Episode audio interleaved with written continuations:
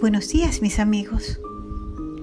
Qué alegría volver a encontrarnos para juntos compartir un hermoso rayito de luz. Hoy el valor que nos trae es la acción correcta, la rectitud, y viene vestido con el traje más hermoso que puede adornar a un ser humano, la felicidad. ¿Pero qué es la felicidad? ¿Qué es ese bien tan buscado y del que se dice que es difícil encontrar? Hay muchos sinónimos para definirla.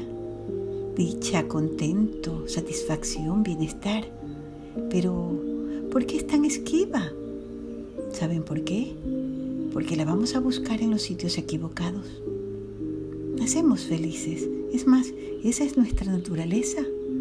Pero conforme vamos creciendo empezamos a confundirnos y a creer que solo podemos ser felices en determinadas circunstancias y dependemos de conseguir algo o de estar con alguien para ser felices. Ay, cuán equivocados estamos. La felicidad no depende de lo que usamos, de cuánto tenemos, ni de dónde vivimos. Es simplemente y se manifiesta cuando lo que pensamos, decimos y hacemos está en armonía. No es un destino, es la actitud con la que viajamos por la vida, es disfrutar día a día de todo lo que tenemos y ser agradecidos. Ser felices no significa que todo sea perfecto, significa que hemos decidido ver más allá de las imperfecciones.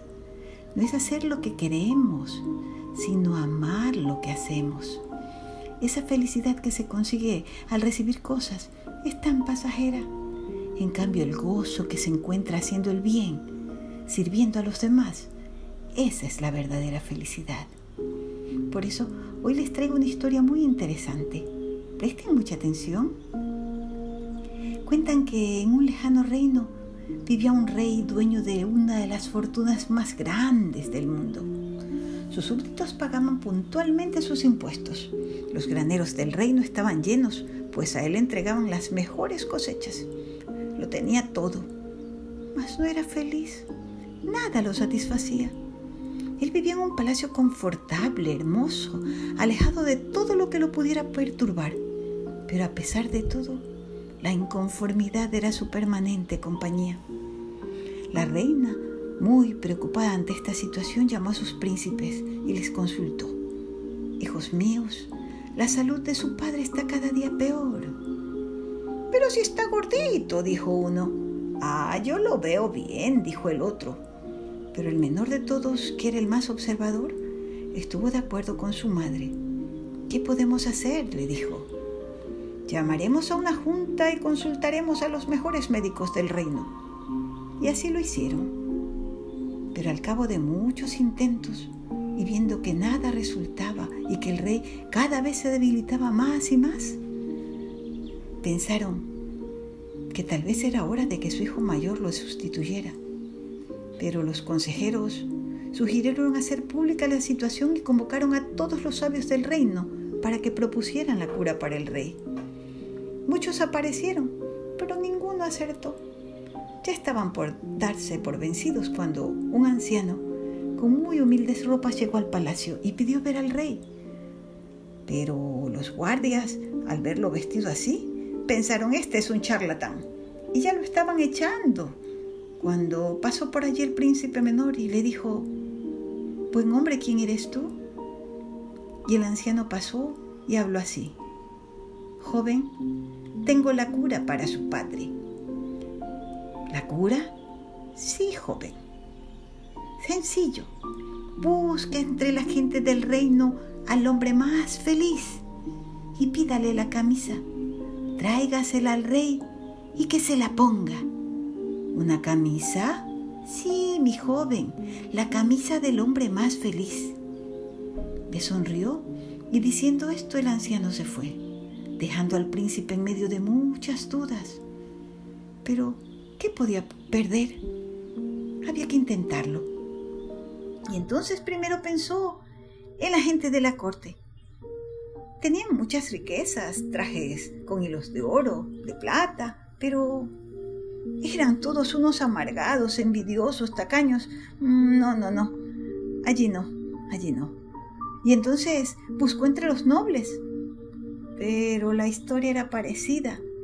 Tenían tanto que desconfiaban de todo el mundo y vivían irritados. No, no, imposible que sean felices. ¿Y dónde podré encontrar al hombre feliz en este pueblo? Una de esas noches de luna llena, sin saber qué hacer, el príncipe decidió salir a tomar un poco de aire fresco y sin darse cuenta se fue adentrando en el bosque. Y hasta que llegó a un camino que con solo pisarlo le inspiraba calma. Entonces vio una lucecita pequeña que brillaba al fondo. Era una cabaña sencilla. Y al irse acercando a ella, escuchó a un hombre decir, He llegado a mi casa luego de mi jornada de trabajo. Me ha recibido mi familia. Hay pan en mi mesa.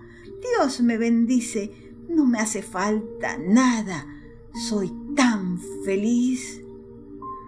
Al escucharlo, el corazón del príncipe dio un salto. Ese era el hombre que estaba buscando. Debía de pedirle su camisa. Gracias a él su padre sanaría. Y volvió al palacio corriendo y le pidió a los guardias que fueran por aquel hombre y le pidieran sus ropas. Los guardias inmediatamente obedecieron sus órdenes. Fueron hasta el lugar y encontraron al hombre, mas no pudieron cumplir con su pedido. Aquel hombre tan feliz lo tenía todo, no necesitaba nada, ni siquiera una camisa. No tenía camisa. Ante esta historia, el príncipe pensó que lo mejor que podía hacer era traer a este hombre hasta el palacio para que hable con su padre y le cuente su secreto para ser feliz.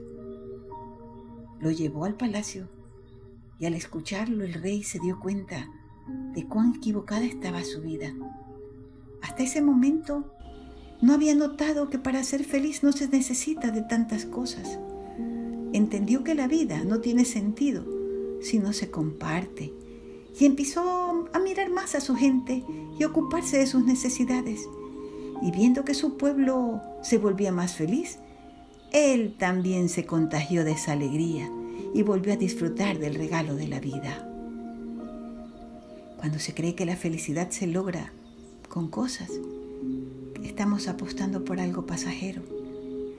No se la encuentra en las cosas aparentes, sino en la forma en que vivimos y afrontamos la vida. Y es que hay una fórmula perfecta para ser felices. ¿Te las digo? Sé bueno siempre. Que lo que pienses sea bueno. Que lo que digas sea bueno y en consecuencia que todo lo que hagas esté lleno de tu bondad. Entonces tendrás paz y el amor se manifestará en tu vida. Eso es felicidad. ¿Les gustó esta historia? ¿Les movió el corazón? Se las dejo con todo mi amor para que la razonen, la reflexionen y la recuerden siempre. La felicidad no está fuera. No hay que ir muy lejos a buscarla. Cierra tus ojos y mira tu corazón y allí está, esperando que la manifiestes con tu sonrisa con tus mejores palabras, con tus mejores acciones. Porque la felicidad no es otra cosa que amor en acción. Hasta mañana. Si Dios lo permite, nos volveremos a encontrar aquí nuevamente con otro hermoso rayito de luz